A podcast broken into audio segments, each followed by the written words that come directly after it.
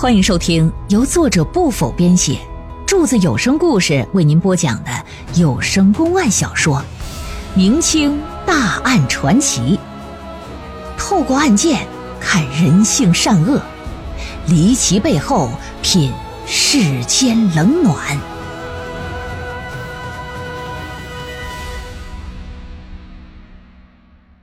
成都县知县齐茂村叫到总督衙门来，有点啊受宠若惊，说不知这制台大人叫下官前来有何吩咐啊？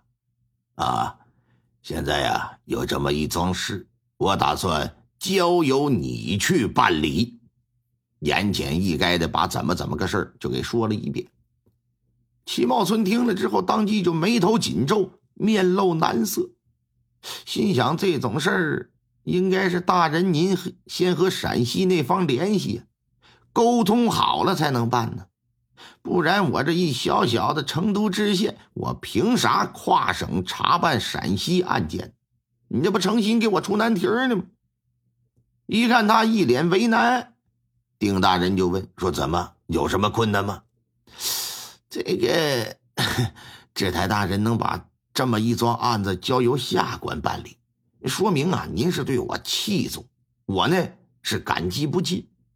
只是下官是成都的知县，如何到了陕西拿人调查呀？这实在是超出我的能力范围了嘛。呃，还请大人大人赐教。咱们四川有两多，一是水多。二是山多，我来问你，一个地方山一旦多了，相应的什么也会跟着变多呀？呃，这，呃，啊，匪患，嗯，匪患多了，官府自然就要围剿，官府围剿，那些土匪就会跑。你跟陕西方面说，四川的土匪跑到了他们的地界。让他们方面把土匪送到成都来，一切问题不就迎刃而解了吗？啊，还是知台大人见解高啊！这可真是听君一席话，胜读十年书。下官，下官知道该怎么做了。嗯，你这个人呢，做官兢兢业业，不贪不占，但唯一缺乏的呀，就是遇事不会动脑筋。也正是因为如此，你才做了十年知县，还在原地踏步。以后遇事一定要多多动动脑子。齐茂村听完，整个人犹如醍醐灌顶啊，脸上愁云瞬间就被攀上眉梢的喜气给冲散了，连连点头说：“多谢大人点拨，下官呐铭记于心。”大清朝法律对于强盗的惩治是非常严的，规定啊，只要认定是强盗，就会被判处死刑；而如果发现了强盗，或者是知道有人窝藏强盗并与其分赃，没有检举揭发的，不管是左邻右居的是否知情啊，一律是跟着杖打一百。如果官员知道了不惩治，那就会被就地革职。因为规定非常严呐，所以所有官员在面对强盗相关案件之时，都会认真对待，怕自己摊上责任。丁宝珍深知这一点，觉得刚好可以利用起来办理唐天赐霸占家产这个事。他一个总督不好为一强盗的事亲自出面，一看齐茂村这人还不错，想给他一次表现的机会，往起提拔提拔他。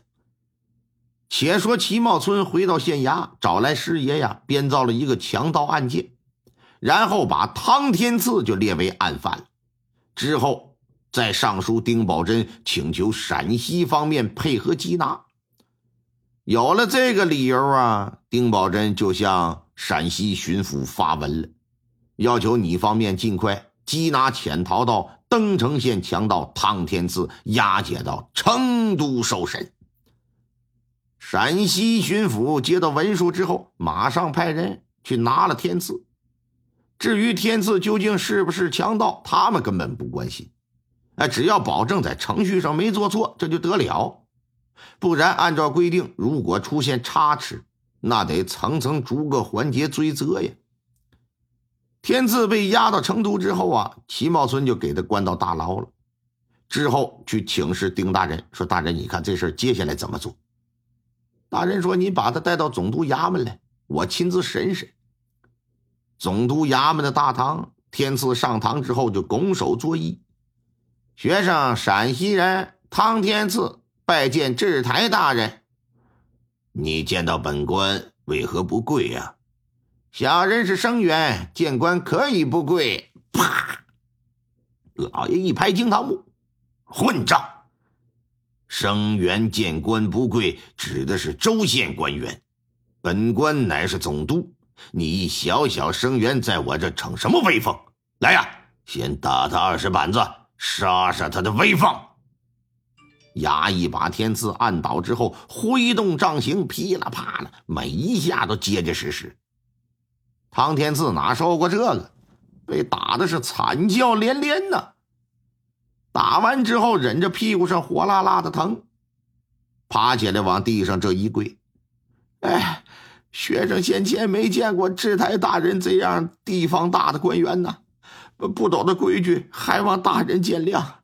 只是小人身处陕西，一向安奉守法，如今被押解到成都受审。”实在是不知我犯了什么法，还望还望大人明示啊！听他这么一说，什么呢？安分守法。丁宝珍不由得是一声冷笑，说：“唐天赐，你作为一读书人，又有秀才的功名，你就应该懂得守名教才是。嗯，而你呢？”不知以诗书传家，竟然依靠做强盗窝主挣得万贯家财，着实是可恶至极，法无可待。你还不赶紧从实招来？你是如何盗取他人钱财，又是如何与其他强盗分赃的？说。汤天赐听明白了，啊，感情给我定的是强盗罪。一听是这个，脸色大变，都魂不附体了，俩手指天发誓啊，说：“制台大人，学生冤枉啊！我一向奉公守法，刻苦读书，我怎么可能是强盗啊？这里呀，这里一定是有误会呀！啊，求大人明察，替学生做主啊！”胡说！你休要狡辩！你家祖上世代务农，你又是个读书人。如何能有这么一大片的家业？不是强盗而来，又是如何所得？来呀，张嘴二十！